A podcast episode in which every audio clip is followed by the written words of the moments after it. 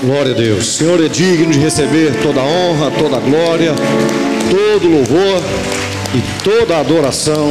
Graças a Deus. Mais uma vez, meus queridos, boa noite. Paz seja convosco. Vamos abrir a palavra de Deus. Primeiro livro de Crônicas, capítulo 29, versos 11 e 12. Primeiro livro de Crônicas, 29, 11 e 12. O texto está aparecendo para você aí também no telão. Né? Se você estiver com sua Bíblia, quiser acompanhar. Se você estiver com a Bíblia no celular. Quem usa a Bíblia no celular, nós sempre usamos a versão Ara, Almeida, revista e atualizada, ok? Tem várias versões. Nós usamos essa para ter uma conformidade entre nós pastores aqui, de usar um texto só. Então, 1 de Crônicas, capítulo 29, verso 11 e 12. Pode soltar no telão para mim aqui, por favor? Isso. Teu Senhor é o poder, a grandeza, a honra, a vitória e a majestade. Porque teu é tudo quanto há nos céus e na terra. Teu Senhor é o reino, e tu te exaltaste por chefe sobre todos. Glória a Deus. Só o versículo 12: riquezas e glória vêm de ti, tu dominas sobre tudo, na tua mão há força e poder, contigo está o engrandecer e a tudo dar força. Pai Celestial, essa é a Sua santa palavra, e nós nessa noite, confiantes no Senhor, pedimos para que fales conosco no nome de Jesus. Amém. Pode se sentar com a graça que vem de Deus. O título da mensagem de hoje é Deus é soberano. Nós vamos falar sobre a soberania de Deus. Fala comigo, a soberania de Deus. E quando nós tratamos a respeito da soberania de Deus, nós estamos falando de alguém que não deve explicação de absolutamente nada para ninguém. Então, quando nós falamos a respeito de soberania, nós estamos declarando que Deus não precisa definitivamente se explicar, simplesmente porque Ele é soberano. Ser soberano significa ser dono absoluto de tudo que existe. Ser soberano significa que tudo que existe depende dele. Ser soberano significa que ele não precisa que ninguém o apoie, que ninguém o ajude para que ele faça alguma coisa ou para que ele seja algo. Deus simplesmente é. Então, não existe no universo inteiro nenhum ser como Deus. No universo inteiro não existe nenhum ser como Deus. Todos os seres e todas as coisas que existem no universo um dia foram criadas por Deus. Como Deus não existe nada, absolutamente nada, não existe ninguém.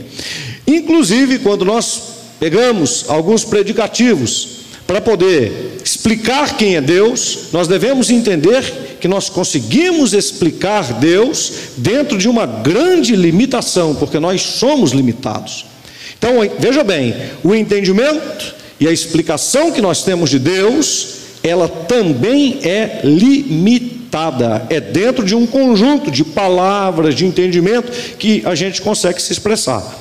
Isso significa o quê? Que Deus é muito, mas muito, extremamente maior de tudo aquilo que nós pensamos. Amém? Então quem serve a Deus precisa compreender isso. Deixa eu só dar um recado para o pessoal. Gente, aquele quadro que, do jeito que ele está lá, aquilo tem que ficar virado para fora. Tá certo? É para quem está do lado de fora ver aquilo lá. Tá bom? Só esse detalhe aí. Então, quando a gente fala sobre soberania, duas verdades bíblicas. Primeira, Deus é soberano e o homem é responsável. Fala comigo, Deus é soberano e o homem responsável. Mais uma vez, diga: Deus é soberano e o homem responsável. E é um perigo a gente salientar um desses princípios e desprezar o outro. Eu vou explicar. Nós caímos no fatalismo quando a gente ressalta demasiadamente a soberania de Deus. Que é isso, pastor? Quando alguém entende que Deus é soberano, é muito mais do que a gente pode pensar, preste atenção. Mas ressalta isso de uma maneira sem colocar a responsabilidade que nós temos que Ele colocou na nossa mão, isso se torna perigoso, Porque a gente começa a colocar a responsabilidade de absolutamente tudo nas mãos de Deus.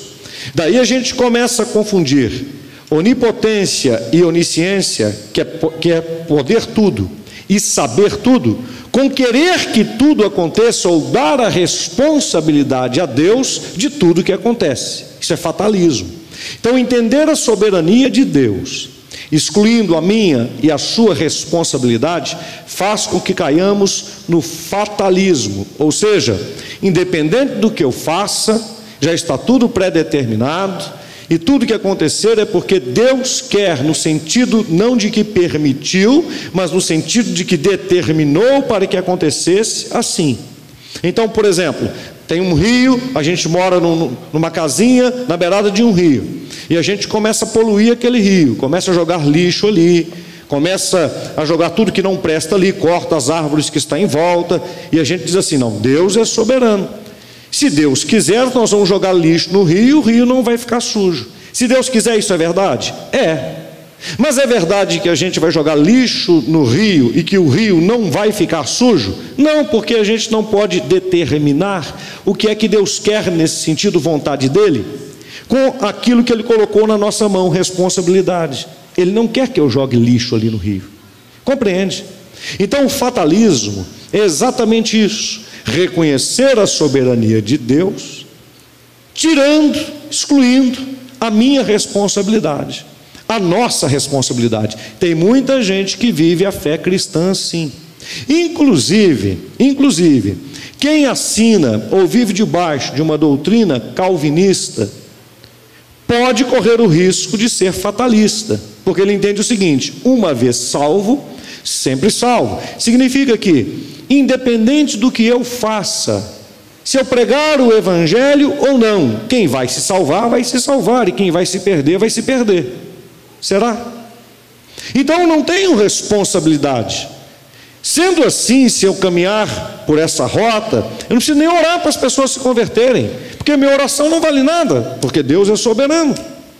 Então veja bem, embora Deus saiba tudo o que vai acontecer, não é determinante que exatamente tudo que aconteça é vontade decretiva, é um decreto. Ou é vontade de Deus que aconteça daquela forma. Senão, nós não precisaríamos nos transformar, renovando a nossa mente, a fim de experimentar a boa, perfeita e agradável vontade de Deus, como diz Paulo em Romanos, no capítulo 12. Então, quando nós observamos o texto da palavra de Deus, nós vamos aprender que Deus é soberano, sim, Ele pode tudo, Ele está sobre tudo, Ele é sobre tudo, Ele tem poder para fazer todas as coisas do jeito que Ele quer. Mas, embora sendo tudo isso, Ele resolveu que parte do que acontece aqui na terra tem a ver com a minha responsabilidade. O outro lado, o outro perigo, fala assim: fatalismo. Você já entendeu o que significa. O outro é o humanismo, que é ressaltar demasiadamente a responsabilidade humana. Daí você tira a soberania de Deus. Não, tudo que acontece é porque nós decidimos que aconteça assim. Então, se, se os rios estão todos poluídos, ou se alguém vai viver, ou se alguém vai morrer, ou se eu vou ter é, é esperança no amanhã ou não, tudo depende de mim. Tudo tem a ver só comigo. Isso também é o outro lado da moeda, que também é um lado perigoso, que é o humanismo. Leva as pessoas a viverem sem Deus. Ou leva muita gente a dizer: olha, Deus até existe, Deus até criou o homem, mas Deus não está nem aí para a humanidade. Então, esse desequilíbrio tem causado muito problema durante a história da humanidade. E a gente precisa ter um bom entendimento a respeito disso, irmãos, porque Satanás, ele é o mesmo. Assim como nós lemos na Bíblia que Jesus Cristo é o mesmo ontem, hoje e eternamente, preste atenção, Satanás também. Satanás não tem poder algum. Não tem. Na verdade, ninguém tem poder. Ninguém. Qualquer pessoa que esteja colocada em posição de poder, usa do poder de Deus para fazer o bem ou para fazer o mal. Espera aí, pastor. Mas usar do poder de Deus para fazer o mal, qualquer um que usa poder, não tem poder em si mesmo para ser usado. Ele usa poder e só tem uma fonte de poder: Deus.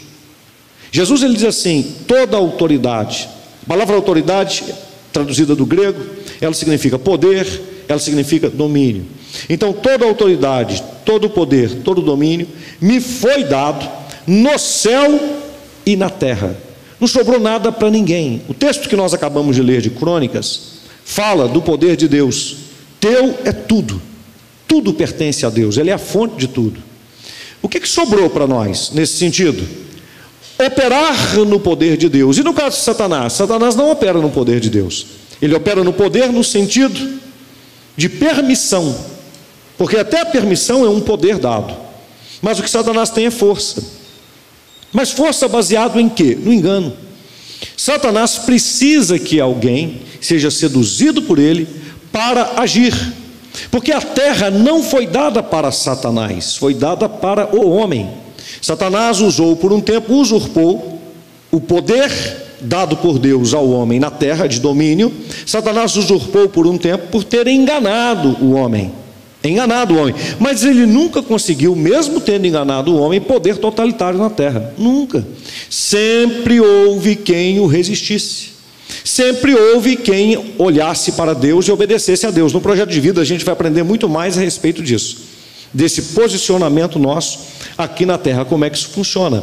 Então a gente precisa compreender essas verdades, esses princípios, como eu disse, porque Satanás é o mesmo.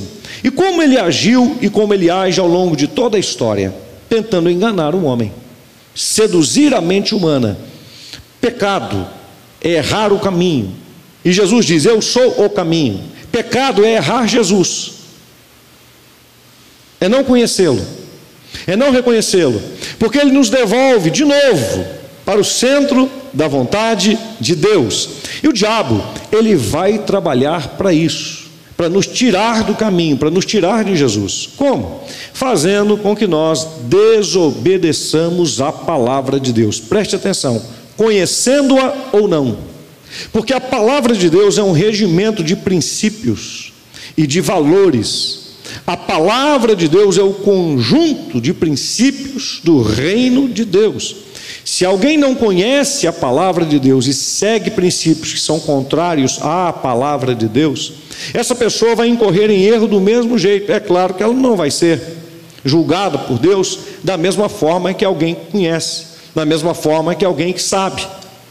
A maldade da pessoa, sim, mas a ingerência não. Porque às vezes alguém está fazendo alguma coisa, não por maldade, mas por não saber, por não conhecer. Aí é diferente, Deus vai olhar para essa pessoa e não vai dar um julgamento conclusivo, condenatório para ela, porque Deus julga a consciência dos homens. Mas alguém que conhece a palavra de Deus e faz errado, Deus tem uma outra perspectiva a respeito dessa pessoa. Então a gente precisa entender que tudo que nós vamos viver nessa vida, nós temos que fazer uma pergunta todo dia: Preste atenção nisso. Uma pergunta todo dia: O que eu estou fazendo, Deus aprova? E como é que eu vou saber se Deus aprova? A Bíblia aprova o que eu estou fazendo? O meu comportamento como pessoa, como ser humano, no trabalho, na escola, em casa, na família, em relação às outras pessoas, ele está de acordo com a palavra de Deus? Irmãos, Preste atenção no que eu estou dizendo para você. É isso que define a caminhada de alguém aqui nesta terra. Exatamente isso. É isso que define os princípios que nos regulam. Se nós estamos andando de acordo com a palavra de Deus ou não. Daí um grande perigo. Qual, pastor? Você sabia que se amanhã, e olha que eu tenho dito isso há muito tempo, você pegar a Bíblia, no áudio, pelo seu celular, e baixar. Tem uma Bíblia que, inclusive, tem ela no áudio, tá certo? Nós já colocamos até no grupo aqui da igreja. Se você baixar essa Bíblia, e você for para o seu trabalho, se você vai de ônibus, coloca um fone de ouvido. Se você vai de carro, ao invés de colocar música ou uma rádio para poder ouvir, você colocar a Bíblia sendo lida, sendo falada no seu aparelho de som, lá no equipamento de som do seu carro. Se você fizer isso, aproximadamente uma hora por dia, não sei quanto tempo você gasta para ir para o trabalho e para voltar, ou mais, no mínimo uma hora por dia, em um período de três meses, se você começar amanhã, ou vamos colocar em novembro, novembro, dezembro e janeiro, no final de janeiro, no mais tardar, meados de fevereiro, você terá escutado toda a Bíblia, do Gênesis ao Apocalipse.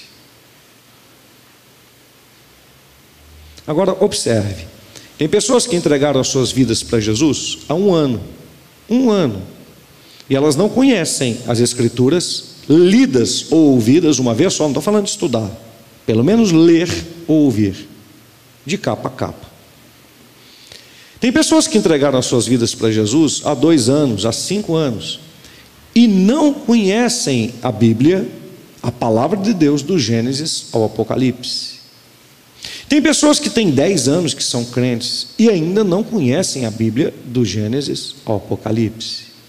Tem pessoas que têm 30 anos que são crentes, mas até hoje não leram a Bíblia do Gênesis ao Apocalipse ou não ouviram as Escrituras do Gênesis ao Apocalipse.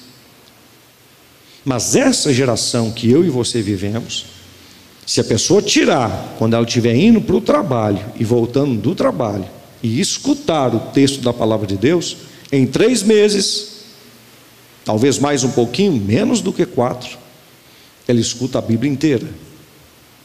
Aí eu te pergunto: que tipo de cristianismo nós estamos vivendo? Por que, que eu prego isso para você? Porque em Mateus capítulo 4, diz que no final dos tempos, e eu te digo, já estamos neles, por cumprimento de profecias bíblicas, não estou falando coisa que eu acho, não, nós já estamos. Jesus pode voltar a qualquer momento. Precisamos apenas de um sinal iminente. Um sinal que é apenas o grito. Só falta isso. O grito. Que é isso, pastor? Estou falando da parábola das dez virgens. O grito nada mais é. Ouviu-se um grito, o noivo vem. Ou seja, antes dele vir, tem um sinal para a igreja. Que sinal é esse? Simples. Quando a abominação da desolação, ocupar o templo em Jerusalém e chamar para si adoração, está sacramentado o tempo do anticristo revelado. Só falta isso. Em Israel está tudo pronto para a construção do segundo templo, sacerdócio, as roupas, tudo preparado, os utensílios, tudo pronto. O grito é simplesmente o aparecimento do anticristo na forma humana, porque o seu espírito já está operando. Só falta isso. Ouça, de todos os sinais destacados na Bíblia, só falta esse. Então, nós estamos na última hora. Irmãos, entenda o que eu estou te falando. Pode acontecer a qualquer momento. Em Mateus 24 diz que quando chegasse esse tempo do fim, o amor, a melhor tradução diz assim, tá? De quase todos esfriaria. Eu preciso entendendo, entendendo as Escrituras, que eu não sou melhor do que ninguém, e que eu posso estar no meio do quase todos que vai se esfriar. E é o fato de pensar que eu posso estar no meio do quase todos que vai se esfriar, que me ajuda a não esfriar. Me coloca debruçado nas Escrituras Sagradas. É por isso que ele diz que a gente precisa vigiar e orar. A gente precisa buscar o Senhor. Eu preciso pregar para a igreja que eu pastoreio, para ela estar atenta, com os ouvidos bem abertos para isso, porque nós já estamos vivendo isso, esse tempo de esfriamento. Já está acontecendo. A Bíblia fala de um remanescente. O que é um remanescente? É a igreja dentro da igreja, é as cinco virgens prudentes. Isso já está acontecendo. Um tempo de anomia, já preguei isso para vocês. O que é anomia? É viver sem lei, iniquidade. Iniquidade é viver sem lei. Nós já vivemos esse tempo, portanto, a gente precisa entender, a gente precisa compreender. O Espírito Santo quer que você compreenda isso. Ser cristão não é difícil, é obedecer a Deus, é observar a palavra de Deus. Agora, como é que eu posso observar e conhecer se eu não me debruçar nas Escrituras, se eu não conhecer o livro. Irmãos, desde o Éden, Satanás já deturpa a palavra de Deus, e a queda foi por uma deturpação da própria palavra, estou falando desde o Éden. E há algo importantíssimo de se compreender aí, porque Adão, preste atenção, eu e você temos o desejo de pecar, está dentro de nós, nós nascemos com o pecado original. Adão não. Adão não tinha o desejo de pecar. Não havia uma ingerência dentro dele que o levasse ao pecado. Entenda isso. Nenhuma ingerência dentro dele. Ele não nasceu com o pecado original. Mas Satanás o seduziu. Seduziu a Eva e a Eva falou com Adão. E o Adão e a Eva desobedeceram a palavra de Deus. Você pode dizer assim, mas por uma coisa tão pequena, óbvio que muito é dado, muito é cobrado. Alguém que tinha vida eterna, alguém que não ficava doente, alguém que tinha uma mente espetacular, alguém que tinha toda a terra a seu favor. Alguém que não sentiu uma dor de cabeça, não sentiu uma dor de barriga, que não tinha um sentimento de depressão, de solidão, de angústia. Como é que você acha que tem que ser o nível de cobrança para alguém que vive assim? E esse nível de cobrança é óbvio que é também um nível de afirmação de liberdade. Por isso que foi dito que, olha, só dessa árvore aqui que você não pode comer, e exatamente daquela árvore que não poderia, ele comeu. Satanás o seduziu. Você acha que Satanás mudou? Estou no gancho lá do início. Satanás também continua o mesmo. Ele vai tentar te enganar. Como? Você precisa saber. Deturpando a palavra de Deus na sua vida, fazendo com que você faça diferente do que a palavra de Deus diz. Observe como o mundo vive. Completamente, completamente antagônico aos princípios da palavra de Deus. Casamento não é mais a mesma coisa, criação de filhos não é mais a mesma coisa, adoração não é mais a mesma coisa. Tem 5 mil religiões no mundo e cada dia está surgindo mais. Tudo antagônico à palavra de Deus, irmãos. O trato com o dinheiro não é mais a mesma coisa, o trato com as pessoas não é mais a mesma coisa, o pensamento sobre liderança não é mais a mesma coisa, por isso que o anticristo vai aparecer. Porque existe um mundo todo preparado para que ele apareça. A palavra de Deus diz que essa terra vai ser transformada pelo fogo, ou seja, não tem jeito para ela. Vi novos céus e nova terra. A Jerusalém celestial desce, um rio corre do trono de Deus e percorre toda a terra. A terra não vai ter mais esse formato de três quartos de água e um quarto de terra. Só vai ter um rio, não vai ter oceanos, vai ter só um rio cortando a terra. Toda a massa da terra vai ser uma massa física. Porque pessoas vão morar aqui e pessoas vão morar na Jerusalém celestial. Mas as pessoas não acreditam nisso. Elas querem curar o planeta. Elas querem sarar o planeta. A Bíblia diz que ao homem está fadado morrer uma só vez, depois disso o juízo, mas o homem quer reencarnar. E quer achar alguma coisa que transforme o nosso DNA para a gente poder viver eternamente.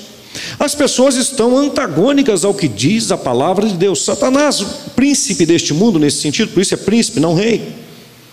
Ele conseguiu seduzir o coração das pessoas. Eu e você não podemos nos curvar a isso. Mas a tentativa dele até o fim da sua vida vai ser fazer com que você desacredite desta palavra. Basta isso. Desobedeça esta palavra e acredite nas coisas erradas que ele diz.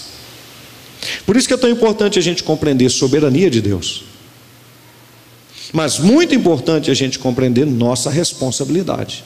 Essas duas coisas estão casadas.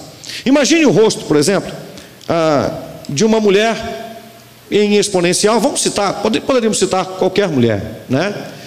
Mas vamos citar aí uma modelo famosa brasileira, Gisele Bündchen.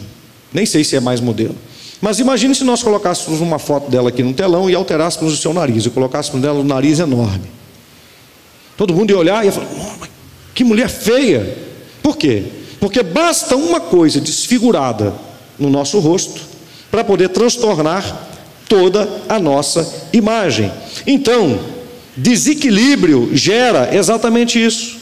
Coloque o seu rosto em desequilíbrio, em desarmonia para você ver. Faça uma foto sua e coloque um Photoshop com orelhão grandão para você ver o que, que você vira. Aumenta um pouquinho a sua testa assim e veja o que, que você vira. Aumenta um pouquinho a sua boca e veja o que, que você vira. Os seus olhos, coloque eles grandes, veja o que, que você vira apenas algo disforme no seu rosto, segura você completamente. Então, é preciso que haja harmonia. Harmonia entre soberania e entre responsabilidade. Senão nós vamos cair no fatalismo ou no humanismo. Observe como é que isso caminha com a gente na Bíblia. Jesus ele era servo, Filipenses 2:6. Ele assumiu a forma de servo, né? Se fez como servo. Os textos vão aparecendo para você e não dá tempo de eu ler tudo. E Cristo, Jesus como Cristo, ele é Senhor, Lucas 2,11. Ah, peraí, pastor, está em desacordo isso aí? Ele é servo ou ele é senhor? Ele é servo, mas também ele é senhor. Compreende? Na soberania, ele é senhor. Mas na questão da responsabilidade, ele é servo. Ele assume uma posição e diz assim: Eu vou ensinar vocês como caminhar. A Bíblia diz que nós devemos levar as cargas uns dos outros, em Gálatas 6,2. Mas em Gálatas 6,6, a Bíblia diz que nós precisamos carregar a própria carga. Espera aí, pastor, é para eu carregar a carga do outro ou para carregar a minha? A sua e a do outro também. Dá uma força para ele. Então a gente precisa compreender esse dualismo. A Bíblia fala em Mateus 6,34 para a gente não se inquietar com coisa alguma. Mas em 1 Timóteo 5,8 vai nos dar a ilusão de ter cuidado com os nossos irmãos. Eu não preciso me inquietar, mas eu tenho que cuidar. A Bíblia diz nos promete que nós não vamos perecer. Que coisa maravilhosa. João 10, verso 28 e 29. É maravilhoso quando nós pensamos nisso. Mas a mesma Bíblia diz que a gente tem que confirmar a nossa eleição, segundo de Pedro 1:10.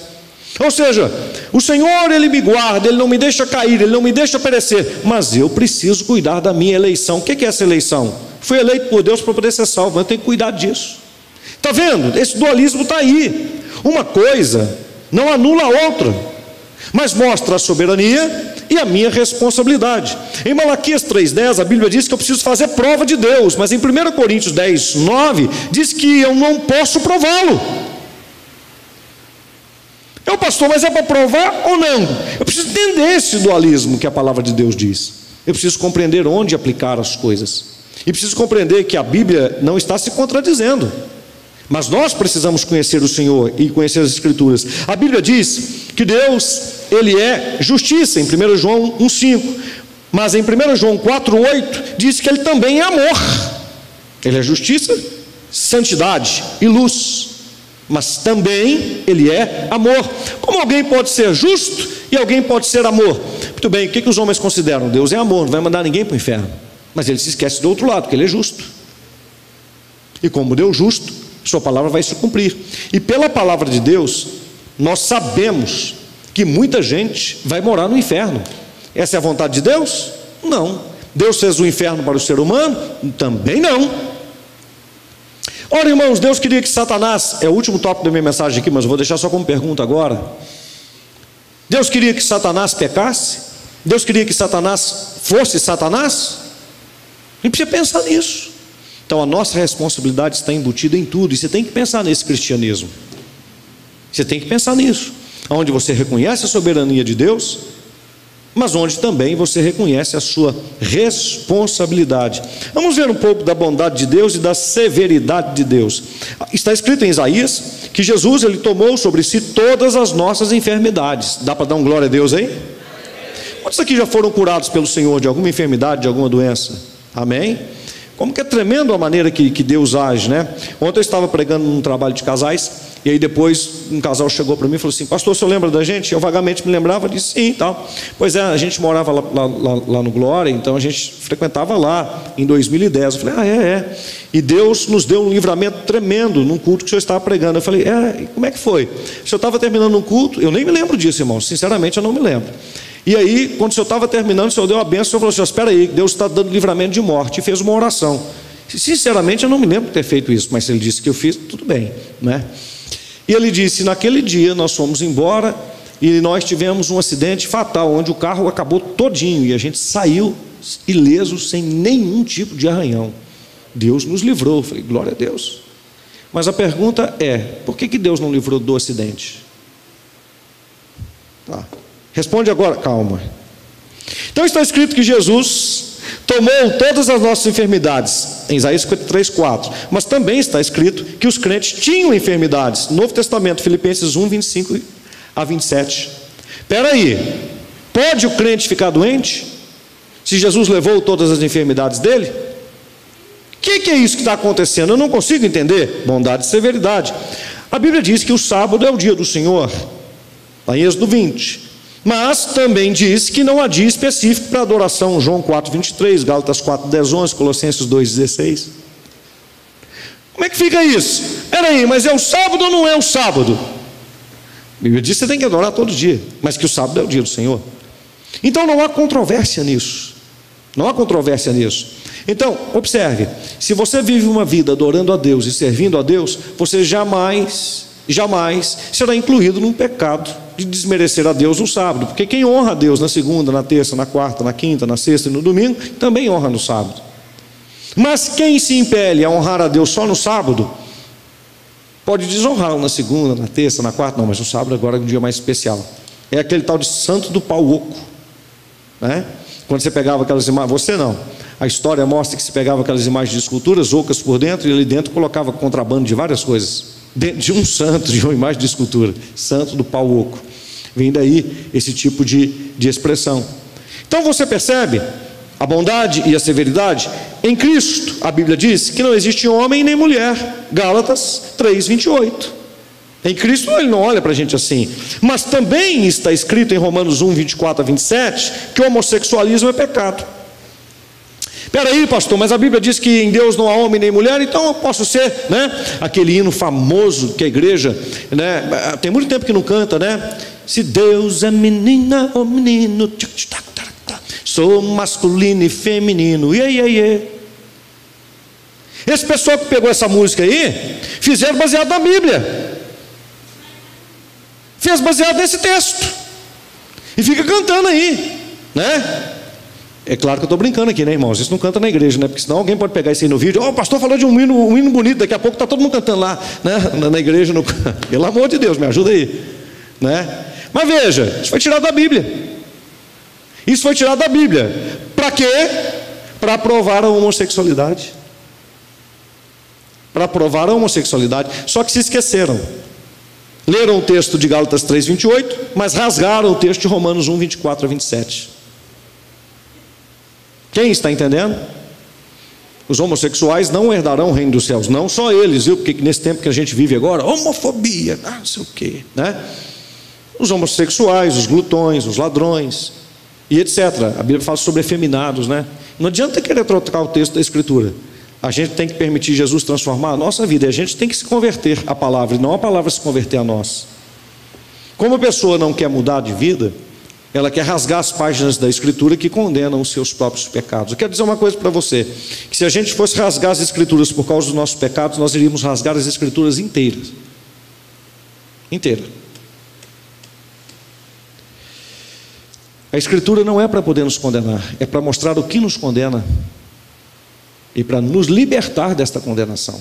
A palavra de Deus não é para poder nos condenar, mas é para nos mostrar o que é que nos leva à condenação e nos ensinar a andar dependentes do Senhor.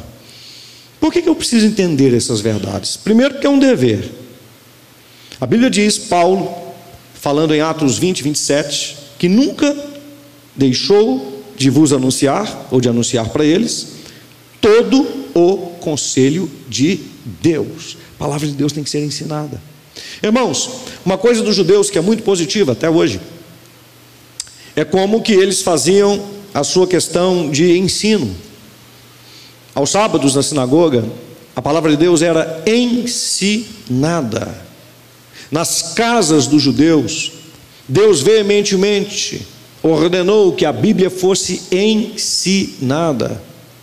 No código, no princípio de vida judaico, o menino, dos 12 aos 13 anos, ele vai passar por uma comissão de mestres da lei, que vão aprová-lo ou não, ele precisa passar por esse teste, por essa prova, onde ele precisa não apenas conhecer o decálogo, que são os dez mandamentos de Moisés, mas as 613 leis judaicas, escritas inclusive no texto da palavra de Deus, precisa ter domínio sobre isso, e é responsável pela sua intimidade, responsabilidade com Deus, com 12 para 13 anos de vida.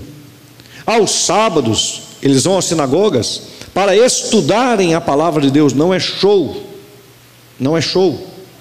Isso eles têm e é muito importante, muito importante e muitas vezes o povo de Deus, a igreja evangélica, tem perdido isso. Tem perdido isso. Às vezes a gente tem muito show, muita explanação, muita opinião e pouca Bíblia, pouco conhecimento das Escrituras. E o que, que leva a isso? Um povo fraco, um povo sem conhecimento real de Deus. E como eu disse para você, Satanás ele permanece também o mesmo, e ele vai trabalhando para poder enganar a humanidade. Observe quando ele foi tentar Jesus, ele tenta Jesus três vezes com princípios bíblicos. Ele tenta Jesus com a Bíblia. E Jesus o responde com a própria Bíblia, mostrando para ele: olha, você está interpretando as Escrituras. E eu estou dando o sentido correto do que você está interpretando do jeito errado. O diabo vai trabalhar a interpretação da Escritura de uma forma errada para jogar você no buraco. Ele não muda. Ele age da mesma maneira. Então, por que, que a gente tem que conhecer essas verdades? Porque é um dever.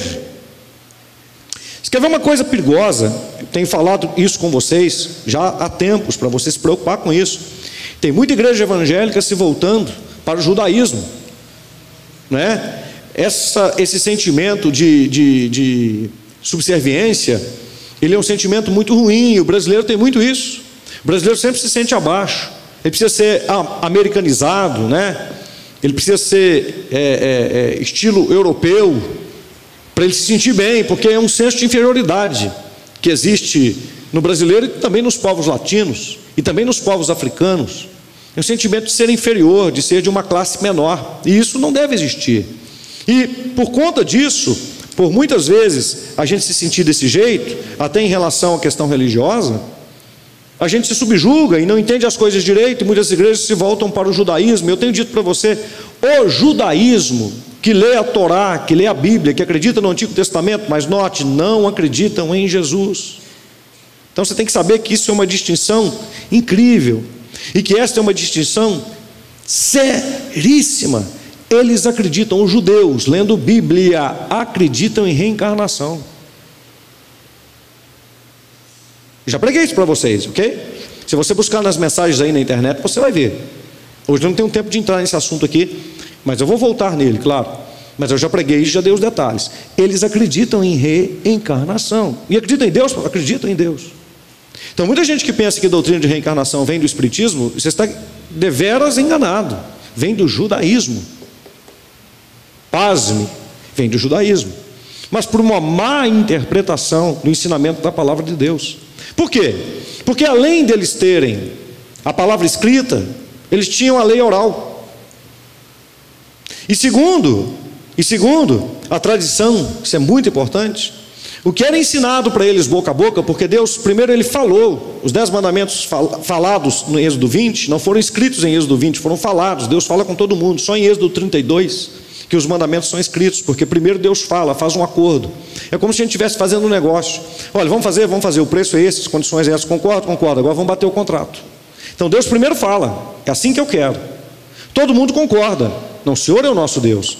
Quando ele diz assim, eu sou o Senhor, o teu Deus, que te tirou da terra do Egito, portanto não terás outros deuses, ele fala, ele não escreve, todo mundo escuta. E o povo concorda. Fica com medo da voz de Deus, de Deus, e fala assim: Moisés, da próxima vez que Deus for falar, que ele não fale com todos nós, nós estamos com medo, que ele fale só contigo. Aí Moisés sobe para o monte em Êxodo 32 e Deus vai escrever o que ele falou em Êxodo 20, depois de ter feito o um acordo com o povo. Quem está entendendo? Está claro para todo mundo? Aí ele vai escrever nas pedras, as tábuas de pedra. Por que, que chama tábuas de, de pedra? É uma tradução um pouco estranha que nós temos para o português, porque eram pedras. Eram pedras, né?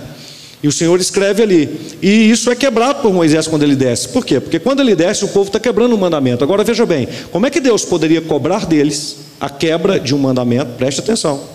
Preste atenção. Sendo que Moisés estava descendo com as pedras escritas. Então Deus não podia cobrar deles. Porque antes de escrever, ele acordou em Êxodo 20: você não pode fazer isso. Em Êxodo 32, Moisés sobe, aí Deus escreve, entrega as pedras para ele e fala: agora desce, com acordo.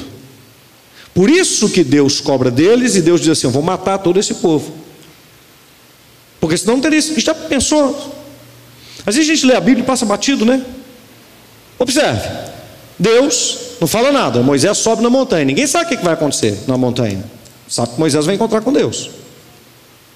Aí Moisés desce da montanha e o povo está adorando um outro Deus ou está adorando Deus de uma outra forma. O ideal de se compreender é isso, né? Já preguei sobre isso também. E daí Deus fala assim: não, mirei contra esse povo, esse povo tem que morrer. Mas, mas como? O senhor não falou nada com eles antes, eles não estão sabendo. Compreende? Por que, que Deus quis matá-los? Porque lá no Êxodo 20 ele já havia falado tudo que agora Moisés estava trazendo escrito. E lá no Êxodo 20 todo mundo já tinha concordado com Deus. Ei! Entendeu? Já havia um acordo prévio. Agora era só sacramentar. Por que, que as tábuas de pedras são quebradas? Porque eles quebraram o acordo que foi feito lá atrás. Eles quebram o acordo. Aí as tábuas são quebradas de pedra. Deus fica irado com tudo aquilo que está acontecendo. E vai acontecer o segundo momento, onde Deus vai fazer o acordo de novo, vai escrever o acordo de novo, mas o acordo já estava lançado, é assim, não vou mudar. Deus não mudou por conta deles. Então a gente precisa compreender como isso funciona, e como eu estava te dizendo, começa então a judaizar a igreja, sem saber o que, que estão fazendo. E eu estava te dizendo que antes dessa lei ser escrita, ela foi falada. Isso do 20 é uma fala, para depois você ter um acordo. Daí vem a tradição oral. Só que a tradição oral é tão profunda, é uma explicação detalhística que eles passavam de boca em boca, que resolveram escrever isso, Talmud. Significa exatamente isso, é literalmente isso. Né? A transmissão dos detalhes da lei escritos. Dentro do Talmud, o chamado Mishnah, dentro do próprio texto, que é a palavra de um rabino importante, de um mestre importante, isso vem lá dos primórdios, que ouviu de boca a boca. Vamos colocar no papel para a gente não esquecer que isso aqui é muito importante. Mas interessante, tudo escrito sem ponto, sem vírgula, sem ponto de exclamação, sem pontuação nenhuma. Como é que você escreve um texto sem pontuação? Porque ele tinha que ser transmitido de forma oral. Então, só quem ouviu consegue ler e colocando a pontuação na hora que lê. Amém? Amém? Por isso que são textos é, ocultos, vamos dizer assim, e, e, e, não, e não estudados. A maioria nem passa por isso daí. Né? Depois do Mishnah, você tem o famoso que cai religiões, é, é, é, gente famosa, né? Cabala, o Cabalá. Ah, mas isso aqui é misticismo e tal. E ainda tem o Zohar, que eles consideram como um livro místico e perigoso e que tem até coisa satânica lá dentro. Nada disso. Nada disso. Só que para entrar nesses livros é preciso muito tempo de estudo. Por quê? Porque isso faz parte da tradição oral. Era ensinado de boca a boca. De boca a boca. Mas note, tudo isso está pautado apenas no Antigo Testamento, extingue completamente o que eles deveriam e perderam. Como é que um povo desse que estuda tanto perdeu a revelação do Messias? Irmãos, eu não consigo entender como que o povo judeu perdeu o Messias. Eu não consigo entender. E eles perderam o Messias. E vão abraçar o anticristo. Eu não consigo entender. Um povo que conhece tanto, perdeu o Messias. Se a gente perder Jesus, a gente perde tudo. Amém? Isso é muito sério. O encontro deles com o Messias, Jesus, vai ser duro. Vai ser duro, vai ser depois de muito sofrimento, depois de muita dor. Sofreram por isso no passado e vão sofrer por isso no futuro. Porque perderam o Messias, mesmo conhecendo tanto. Então preste atenção. Quando eu te digo que a gente precisa conhecer as Escrituras pelo Senhor, Jesus ele vira para eles e fala assim: vocês precisam examinar as Escrituras, porque vocês cuidam que nelas tem vida eterna, e elas testificam de mim, ele dizendo: vocês vão encontrar a eternidade, e nas Escrituras vocês vão me achar. Jesus ele diz assim: judeus, procurem nas Escrituras, que vocês vão me encontrar nas Escrituras. Ele não quer aparecer fora delas. Por que, que a gente tem que entender essas verdades? Olha, o pastor tem uma necessidade: pregar a palavra de Deus, não de acordo com o que as pessoas gostam de ouvir, mas ensinar o que deve ser ensinado. Porque a palavra de Deus não é entretenimento. A palavra de Deus não é para eu poder me conformar com os meus achismos, ela vai me desafiar. É Bíblia. E a palavra de Deus é para ser obedecida. A gente pode ter dúvida, não tem problema nenhum. Mas nas dúvidas nós devemos procurar a resposta na Bíblia. E não pode ficar demorando com dúvida, não. Tem que achar as respostas e precisa obedecer a Deus, senão se transforma em desculpa. A Bíblia é para ser vivida e obedecida e não é difícil. Não é difícil, porque o que Deus pede para a gente não tem nada de complicado. O complicado ele deixou com ele. O difícil ele já fez. Por isso que ninguém Ninguém vai poder se desculpar. Paulo diz que todos nós somos indesculpáveis diante do Senhor. Ninguém vai poder arrumar nenhum tipo de desculpa. Enfermidades graves precisam de remédios fortes. Daniel 11, 32. Olha lá. Daniel 11, 32. Aos violadores da aliança, ele com lisonjas perverterá. Mas o povo que conhece ao seu Deus se tornará forte e ativo. Uma outra versão diz que se tornará forte e fará proezas. Volta o texto, volta o texto. Ao violador, aos violadores da aliança. Os que desobedecem a palavra, ele com lisonjas perverterá. O diabo aos que desobedecem a palavra.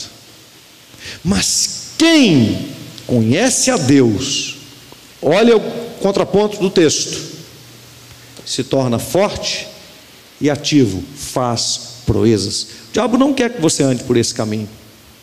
Ele quer que você viva uma fé do jeito que você acha que está certo. Isso é um grande perigo. Isso é um grande perigo. Então, andar com Deus não tem nada de difícil. Toda vez que a gente escuta a palavra de Deus, a gente tem que sair do culto com algo que a gente vai fazer. Se eu fosse você, amanhã eu baixava, ou se não baixou, ou se já baixou, eu começaria a escutar a Bíblia, indo para o trabalho. Se eu fosse você, eu faria isso. Eu iria entrar no final do mês de janeiro já tendo lido a Bíblia, escutado a Bíblia inteira. Quem está entendendo, diga amém. Uma vez alguém me perguntou assim, pastor, como é que a gente faz para ter revelação? O senhor tem muita revelação de Deus? Eu falei, não, não tem muita revelação, não. Que tenha muita transpiração, claro que a revelação vem, mas é se debruçar sobre as Escrituras Sagradas. Quantas versões da Bíblia nós temos no português?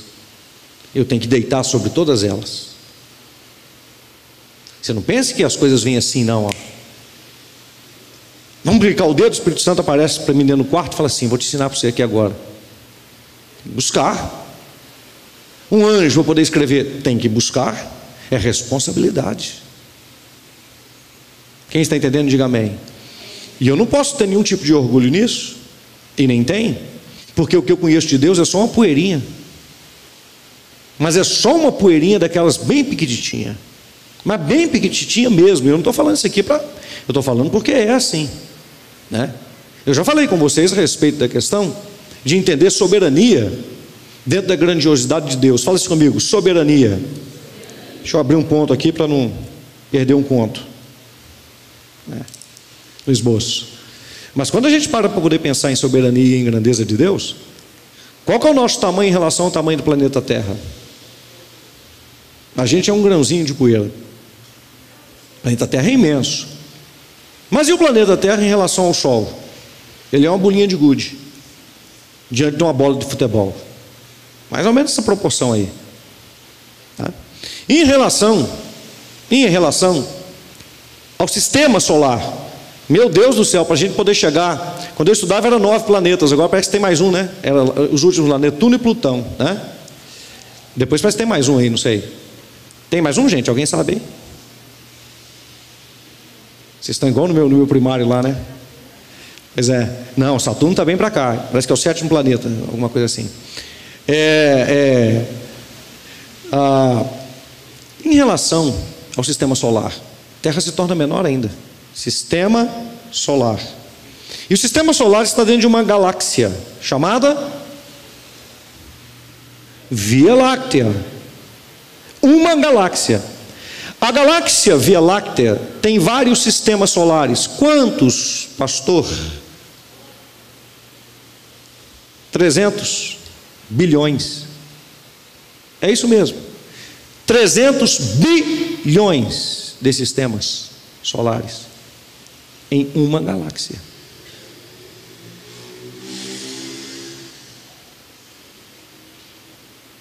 Mas o universo tem mais de 200 bilhões de galáxias. E em cada uma dessas 200 bilhões de galáxias, em cada uma delas, pelo menos, de 200 a 400 bilhões de sistemas solares, como o nosso.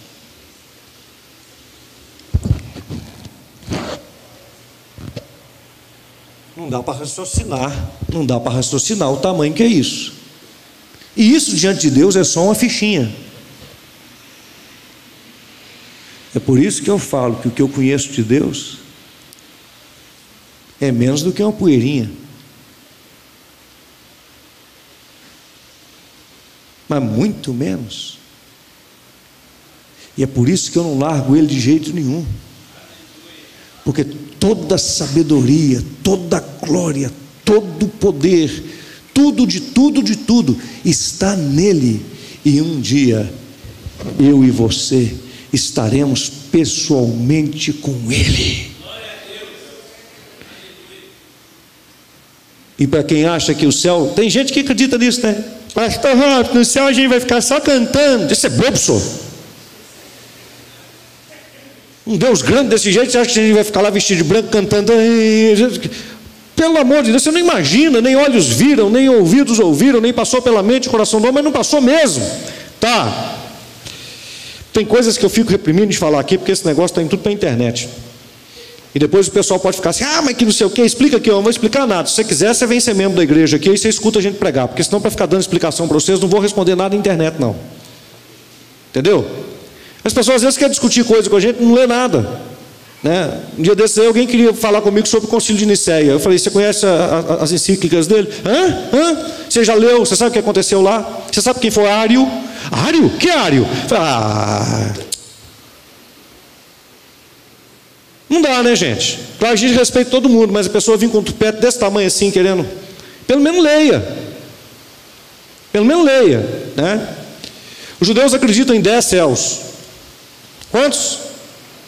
Céus. Só que a palavra hebraica para céus é portas ou portais.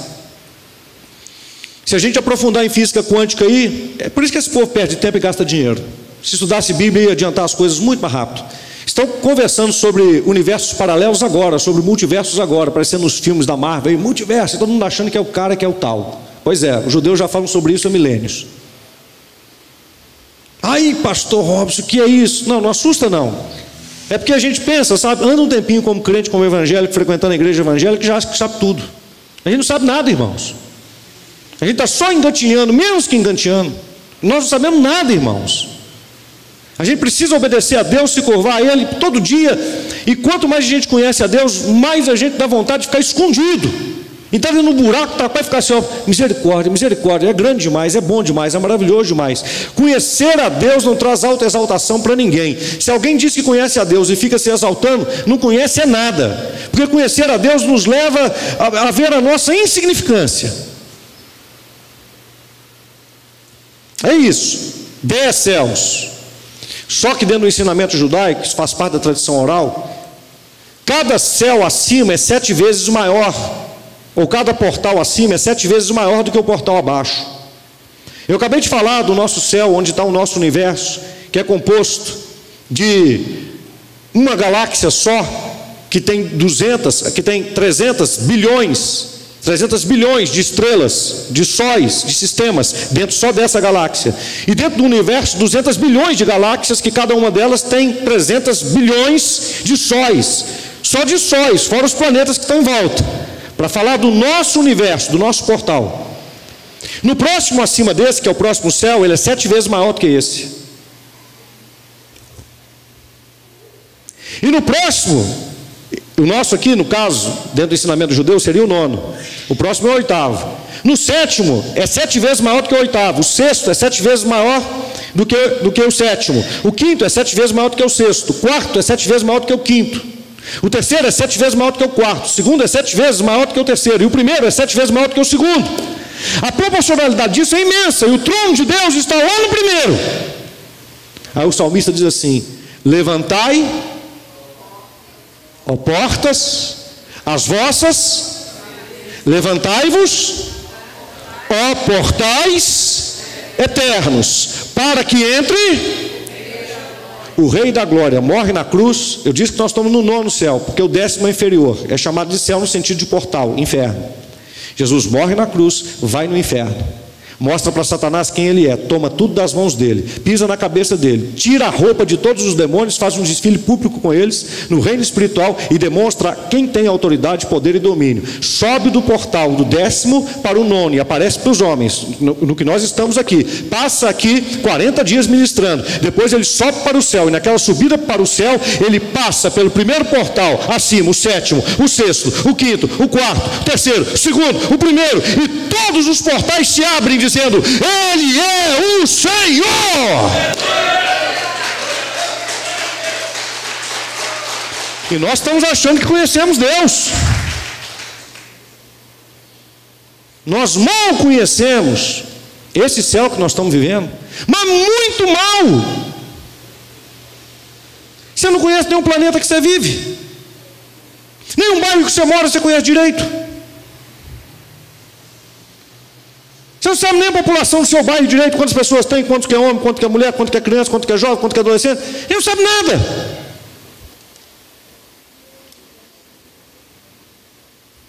Só uma pontinha, só uma poeirinha de Deus que a gente conhece. E já sacode a vida da gente de cima para baixo, de baixo para cima, da direita para a esquerda, da esquerda para a direita, de tudo quanto é jeito, de cabeça para baixo, de cabeça para cima. Deus é soberano.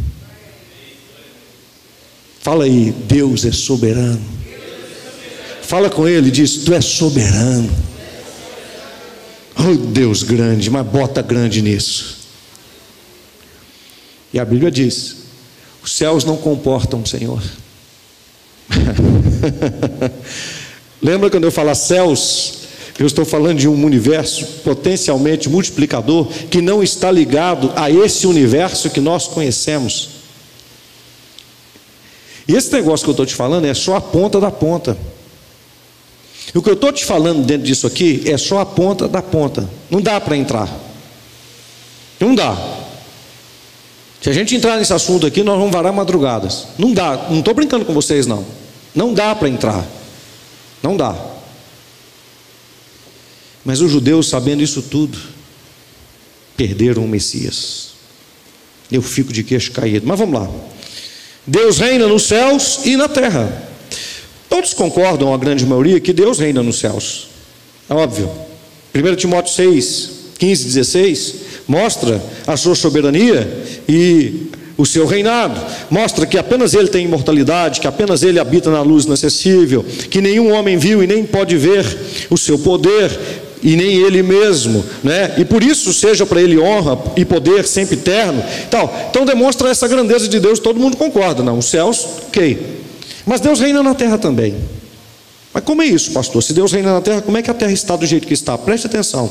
Mesmo a terra estando do jeito que está, não significa que Deus perdeu o controle dela. Deus simplesmente não pode perder o controle de nada. Nada pode surpreendê-lo. Não aconteceu isso aqui. Lula ganhou as eleições, Deus não esperava. Não, isso não pode. Tomara que isso não aconteça. Em nome de Jesus, mas eu tenho que lembrar que Deus é soberano e que eu sou responsável. Não por causa do Lula, tá? O Lula eu oro por ele, minha obrigação, em nome de Jesus. Eu oro por ele, oro por todas as pessoas que têm esse tipo de mentalidade, porque de certa forma elas foram enganadas por isso. Eu não trato de pessoas, eu trato de princípios e de valores. Os princípios e valores que tem ali, simplesmente eles não existem. Eles são contra a palavra de Deus. Contra a palavra de Deus. Mas olha aqui para mim, isso não muda nada, isso não altera nada.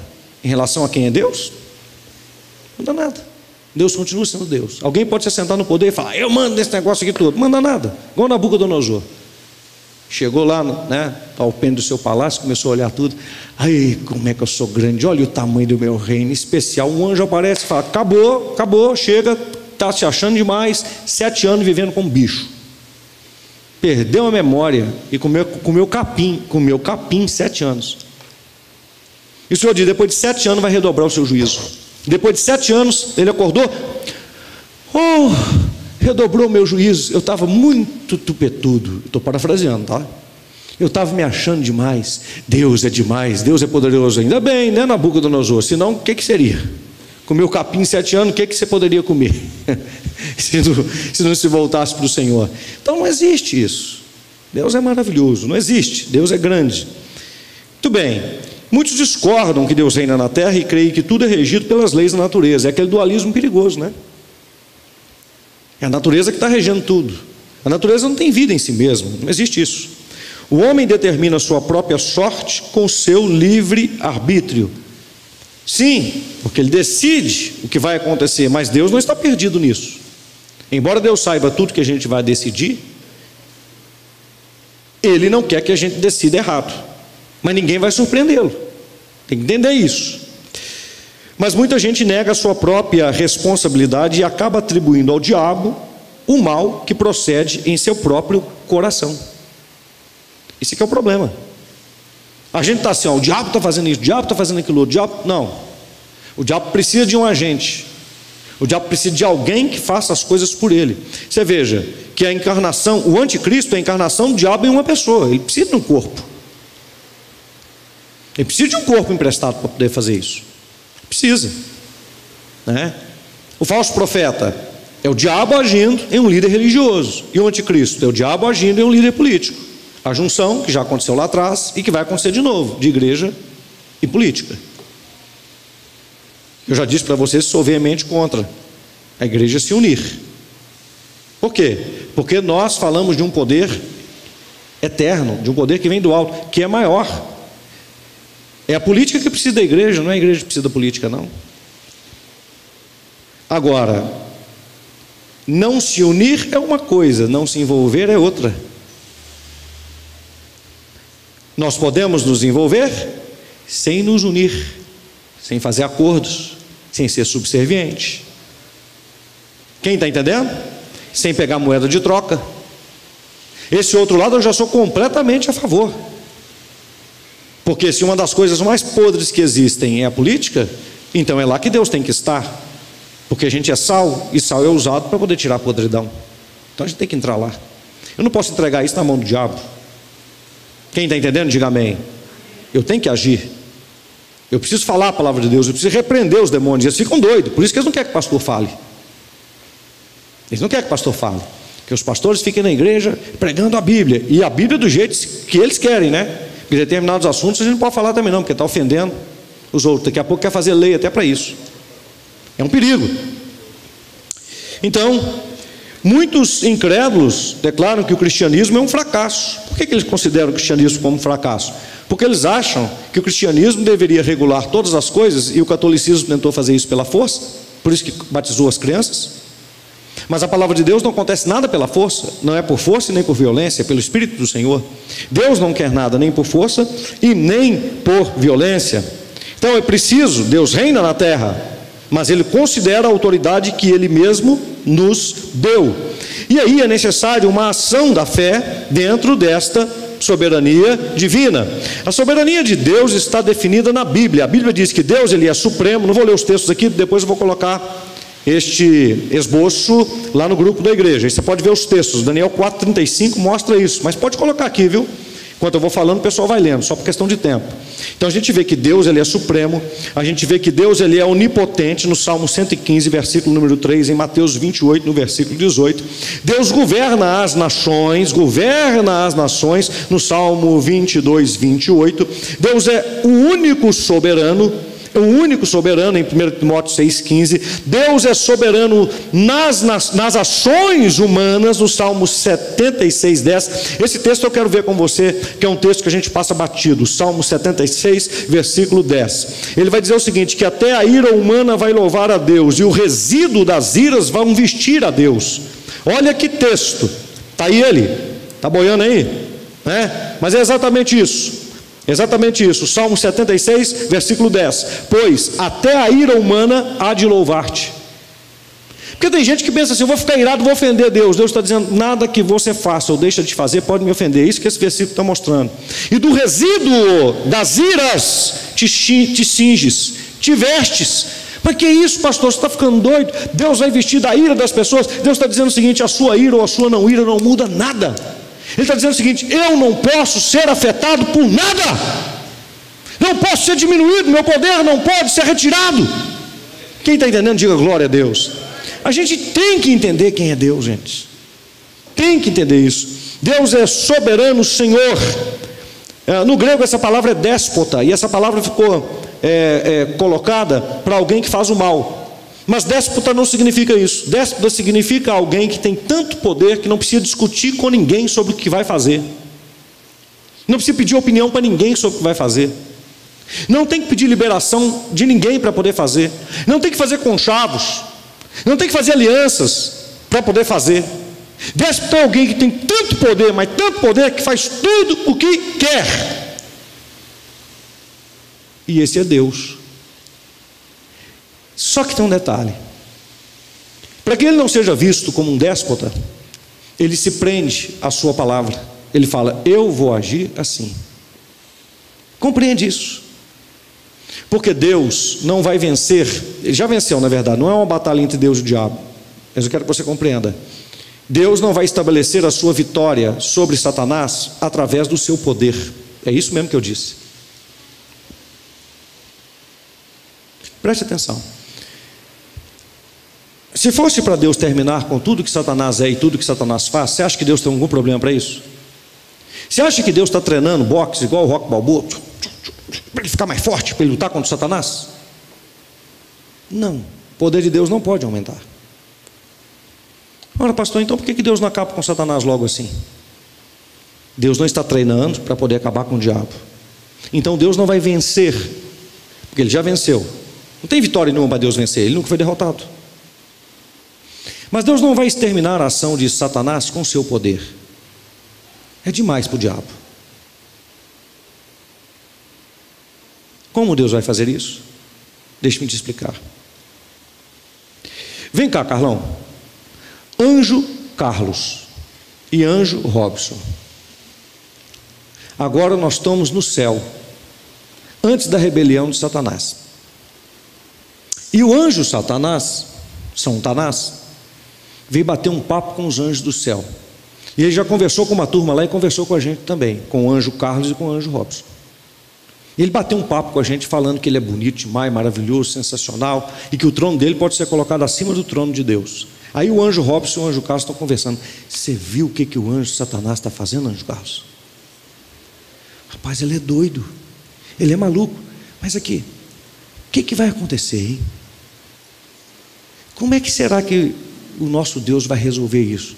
Porque Satanás é doido. Aí o anjo Carlos fala assim comigo: Olha, anjo Robson, mas tem um monte de anjo que está indo com ele. Rapaz, mas que loucura. Aí imagine nós dois aqui estamos conversando. Aí a gente fala assim: vão lá falar com o paizão? Vamos falar com o pai? A gente vai lá no trono, na sala do trono. Vamos lá. Aí abre a porta e Deus está nervoso, invocado com Satanás. A gente olha assim: o que foi?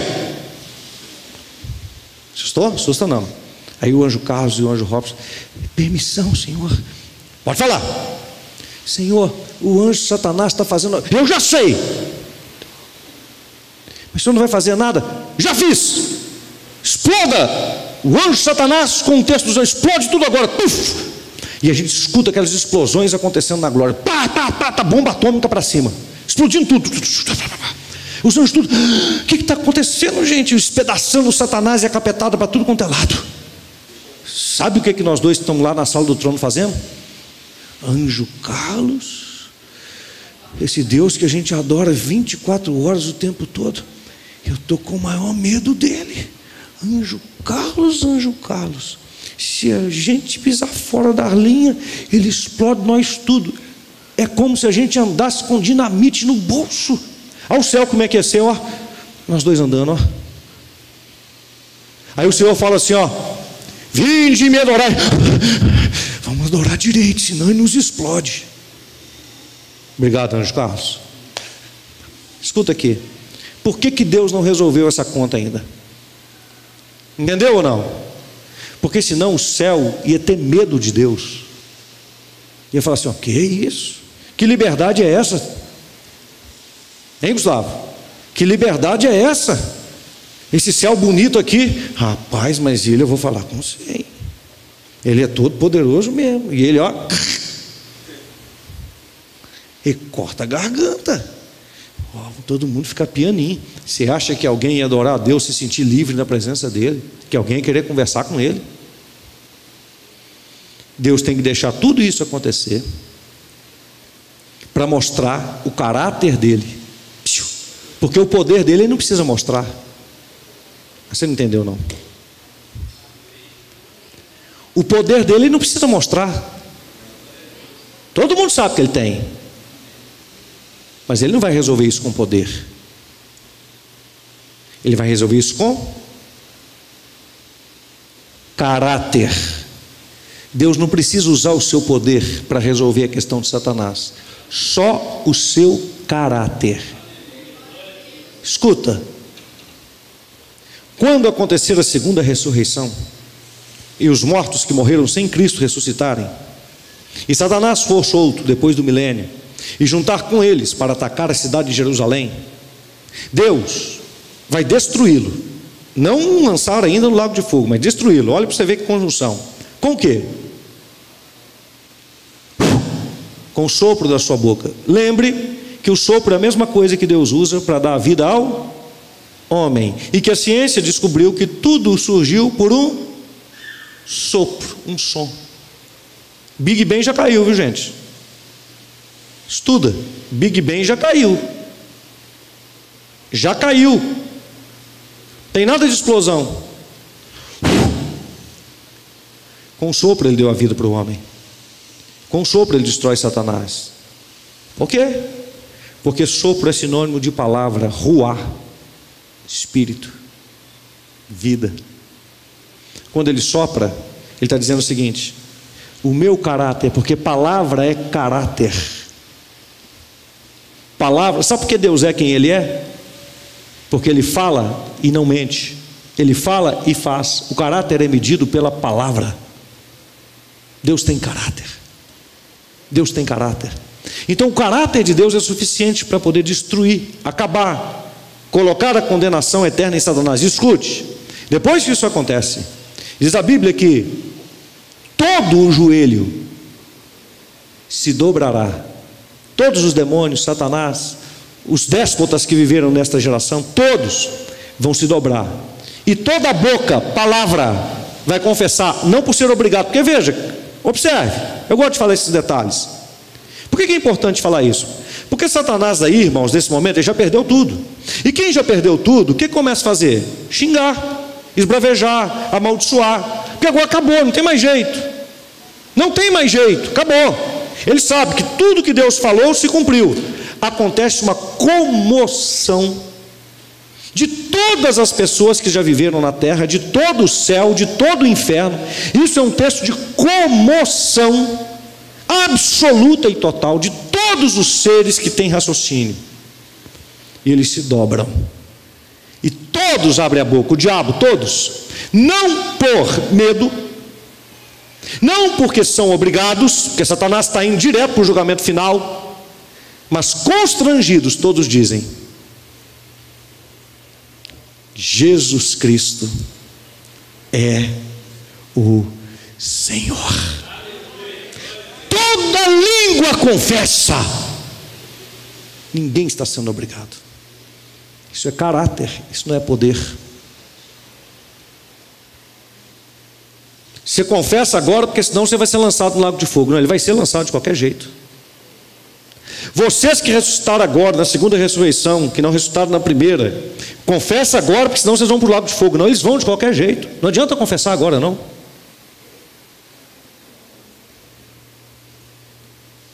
Mas todo mundo confessa. Porque todo mundo prova o caráter de Deus. Não há dúvidas em todo o universo, ou nos dez universos, pode ser até mais, não há dúvida de que Deus é bom, justo, fiel, verdadeiro, Senhor, que não tem ninguém como Ele. Por isso que tem que esperar. Se ele resolvesse pelo seu poder, todo mundo ficaria com medo dele, acabou. Mas ele resolve pelo seu Nunca se esqueça disso. Nunca. Nunca. Porque é importante saber isso. Porque é nessas coisas que o diabo tenta passar o laço em você. Se ele é tão bom, por que ele está deixando tudo isso acontecer? Por que ele não resolveu ainda? Por que ele não voltou? PPP. Porque ele resolve essas coisas pelo seu caráter. Deus é soberano como o oleiro sobre o vaso. O oleiro faz o que quer com o vaso. Desmonta e monta, refaz de novo, não tem pedir desculpa. Bom, se Deus é soberano e tudo que existe existe por causa dele, foi ele que criou o mal? Foi ele que criou o pecado? Pode alguma coisa existir sem ter sido criado por Deus? Existe algum outro poder criador? Se ele é o único poder criador, então foi ele que criou o mal. Foi ele que fez o pecado, ele desenhou tudo isso. Será? Quando Deus cria o bem, tem que existir por causa da liberdade e a forma que ele fez toda a sua criação, só Deus poderia fazer isso. Por isso que é inevitável que Deus é e não apenas exista. Ele existe dentro de uma existência de que ele é, mas ele não necessita de estar dentro da cadência da existência, porque tudo que existe foi criado por alguém. Então ele é o único que existe sem ter sido criado. Ele é maior do que a existência, ele é. Isso é um outro ponto. Mas como Deus nos fez todos livres, inclusive o céu, dentro da bondade tem que haver a potencialidade da maldade, senão não tem liberdade. Senão não tem liberdade. É uma coisa, a Amy ou Aimee, né? O jeito certo de falar no inglês é Amy. Filha do Gustavo, mais da Duda. A Amy é mãe? Você é mãe, filha? Não. Mas dentro dela tem a possibilidade de ser mãe? Então, em potencial, a Amy é mãe. Ela só não é mãe ainda, por uma decisão. E se ela decidir não se casar, não se relacionar com ninguém, e não ter filhos, se ela fizer uma decisão assim, ela vai ter filhos? Não. Mas a potencialidade de ter filhos continuará dentro dela? Sim. Então, quando Deus faz o bem, dentro do bem existe a potencialidade do mal. Mas o mal, enquanto potencial, faz parte do arcabouço de escolha. Só precisa escolher. Quando Deus faz a luz, dentro da luz, existe a potencialidade das trevas, porque as trevas só existem se não tiver luz. Quando Deus faz o calor, ele estabelece a potencialidade do frio. Por quê? Se você tirar o calor, aí o frio vai aparecer. Então não é a vontade de Deus, e nunca foi, que o mal aparecesse e nem prevalecesse. Mas em potencial ele tem que existir, porque senão não tem liberdade. Entendeu ou não? Então foi Deus que criou o mal? Não. Foi Deus quem criou o bem. Foi Deus quem criou a luz. Foi Deus quem criou o calor. Mas em potencialidade, porque a gente é livre e não tem liberdade se não tiver escolha, dentro do bem tem que existir a possibilidade, a potência do mal. Mas só vai florescer se a gente escolher. Entendeu? Porque tem muito pastor aí dizendo que Deus criou o mal, Deus criou tudo. Eles usam até um texto, eu não vou entrar nele aqui agora. Tem um texto bem mais específico, eu, bom, não vou mexer com isso agora, senão a gente vai. Mas dentro disso, então é importante saber que não foi ele quem criou. Tá? Eu não vou pegar nem termos aqui do hebraico e do grego a respeito desse assunto, por questões de tempo. Depois a gente tem tempo aqui também, né? Para poder pregar e para poder entrar nisso. Mas de antemão é necessário que você saiba disso. Isso é soberania de Deus. Deus é poderoso no uso do seu poder. Seu poder é exercido do jeito que Ele quer, quando Ele quer e onde Ele quer. E ele não tem que se explicar, embora haja explicação para tudo que ele faça. Só que, irmãos, tem coisas que Deus faz e que a nossa mente não consegue compreender, por causa da grandeza dele. Nós só vamos compreender depois. Só depois. Tem coisas que ele faz e ele traz a explicação, presta atenção. Mas nem todos conseguem entender a explicação. Mesmo ele trazendo, tem pessoa que embola no meio de campo. Mas eu não entendi, Senhor, esse negócio ficou confuso.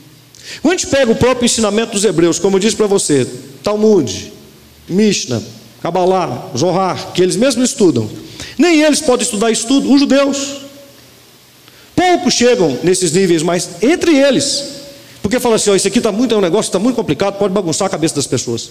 Fica só em mestres mais altos, rabinos mais altos. De tão complexo que é. Então você imagina querer entender como é que Deus faz as coisas. Então ele é soberano no uso do seu poder. Ele usou o seu poder contra o faraó, contra os amalequitas, contra Jericó, contra o gigante, contra o gigante Golias, para livrar o Daniel da boca do leão, para livrar os servos da fornalha do fogo ardente. Ele usa o seu poder do jeito que ele quer. Mas em contrapartida, nem todos foram libertos da aflição. Tiago morreu, traspassado pela espada, Pedro com a cabeça, ó, Paulo com a cabeça cortada, Pedro com a cabeça para baixo. E aí, como é que você explica isso? Não tem como explicar. Deus é soberano no uso da sua misericórdia. Ele exerce misericórdia a sua misericórdia se renova todo dia, senão a gente já teria sido consumido. Deus é soberano no uso da sua graça. Ele nos revela a sua graça. E ele revela a sua graça para o desonesto Jacó. Olha para você ver como é que são as coisas.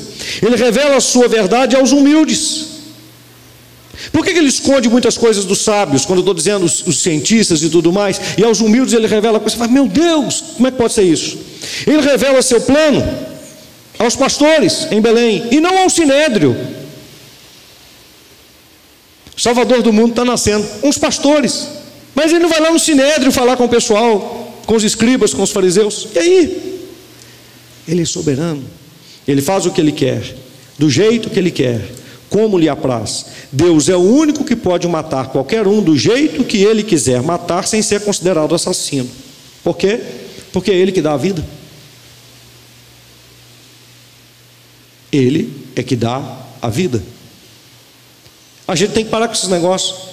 Ah, o pai perdeu o filho, está revoltado. O filho perdeu o pai ou a mãe, está revoltado. Como se Deus tivesse que explicar alguma coisa para nós.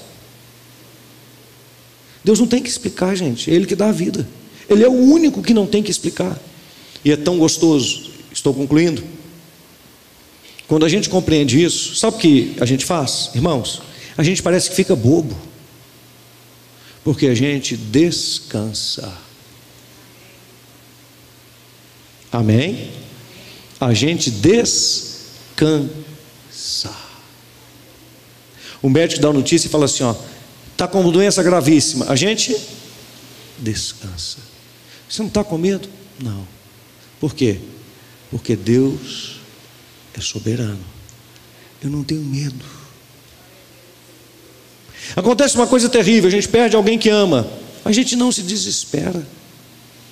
A gente continua descansando porque Deus não tem que se explicar. Irmãos, quem conhece a Deus não é afligido por nada. Não tem notícia ruim que nos abale e nem notícia boa que nos seduza. Acabou. Se a gente tem muito dinheiro, glória a Deus. Mas se não tem, glória a Deus. Muda nada. Se as pessoas nos reconhecem, que bom. Se não nos reconhece, e esse é um outro problema sério, tá? Porque está todo mundo procurando ser amado, as pessoas querem ser amadas, abraçadas, beijadas. Não esqueceu a Bíblia, Jesus fala assim: no mundo tereis aflições. Se alegre quando você for perseguido, quando falarem mal de você, gente, não fale mal de mim, não, porque eu vou rodar a baiana, vou passar rasteira. Eu sou o cara, eu não. Fala, você está todo doido, a Bíblia está falando para você ficar alegre quando falar mal de você. Se você é crente e não tem ninguém falando mal de você, tem alguma coisa errada com o seu cristianismo.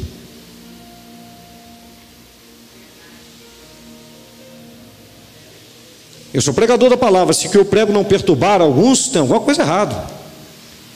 Né? Teve gente que falou assim: Pastor Robson prega dízimo de um jeito que eu não, eu não entendo o jeito que ele prega dízimo, só que o jeito que eu prego dízimo é o dízimo da Bíblia. E quem obedece a palavra da Bíblia, não eu, mas a palavra da Bíblia que eu estou pregando, pode falar com essas pessoas o que está acontecendo com a vida deles. Porque essa palavra funciona. E primeiro funciona para mim. Você pode não gostar do jeito que eu prego o dízimo, mas se você procurar direitinho, você vai achar o que eu prego está aqui na Bíblia. Você pode não gostar. Quem está entendendo? Deus é soberano. Eu não tenho que me preocupar com nada. eu posso descansar nas mãos do Senhor. Posso ficar em perfeita paz. Você não precisa ter medo de nada, meu filho. Você não entendeu, não? Nada. Feche os seus olhos aí agora. Repete uma oração comigo e diga assim: Deus, quantas vezes, na minha pequenez, não por querer, mas eu julguei, lá no meu íntimo, que o Senhor estava errado, por não entender, por não compreender, eu pensei que certas coisas poderiam acontecer de um outro jeito, mas hoje eu entendo, Senhor, eu sou muito pequenino, quem sou eu para dizer como as coisas devem acontecer? Eu não posso prever os próximos cinco minutos. Como é que eu posso querer corrigir o Senhor ou interrogá-lo sobre os seus feitos? Quando fazes algo que me agrada, fico muito feliz. Mas quando fizerdes algo que me desagrada, continuarei feliz, porque o meu agrado não está no que fazes, mas em quem és. E para mim, é Senhor, Salvador, Pai, soberano, Mestre, e não há nada que possa abalar quem confia no Senhor. Quem confia no Senhor é como os montes de Sião, que não se abalam, mas permanecem para sempre, até a eternidade. Meu Deus.